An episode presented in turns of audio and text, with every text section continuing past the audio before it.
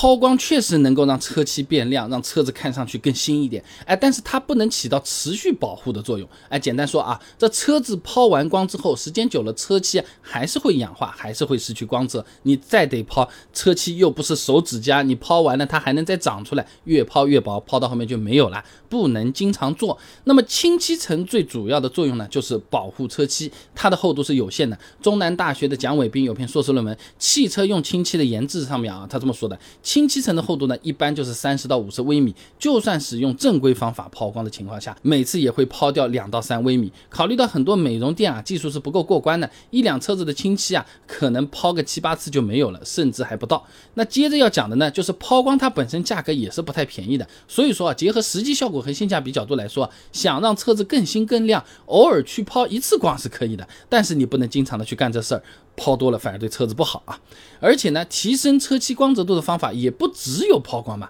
自己动手镀膜也行啊。哎，比如说视频里看到的这台车子，镀完膜之后，漆面啊，它就有点像镜子一样的这个味道了。哎，那这个上面的这个树木倒影也比较清晰，效果算是可以吧？那另外镀膜不仅不伤车漆，还能起到一个保护的作用呢。陈国瑞等人在期刊《科技展望》上面发了一篇论文《浅谈漆面护理及发展趋势》当中，他就有讲到啊，这个镀膜会在车漆表面形成一个透明的保护膜，保护车漆不受鸟屎、虫胶、酸雨等有机物和无机物的影响，达到车漆不氧化、易清洁、看上去很光亮的那个效果啊。这镀膜操作起来的话也比较简单的，可以在洗车店洗完车之后呢，让洗车小哥帮你把镀膜剂均匀的喷在车漆上，然后呢用干毛巾把漆面擦匀、擦亮就可以了啊。所以呢，想让车子看上去更新的朋友，不一定要选择抛光，哎，也可以货比三家去买个镀膜剂看看。当然了，我家备胎说车自营品牌的镀膜剂，哎，也请考虑一下啊。那用的成分也是成本比较高，哎，效果比较好的含氟聚合物的原材料啊。那另外，我们这款镀膜剂还在国立公证处的全程摄像监督下做过一个实测啊。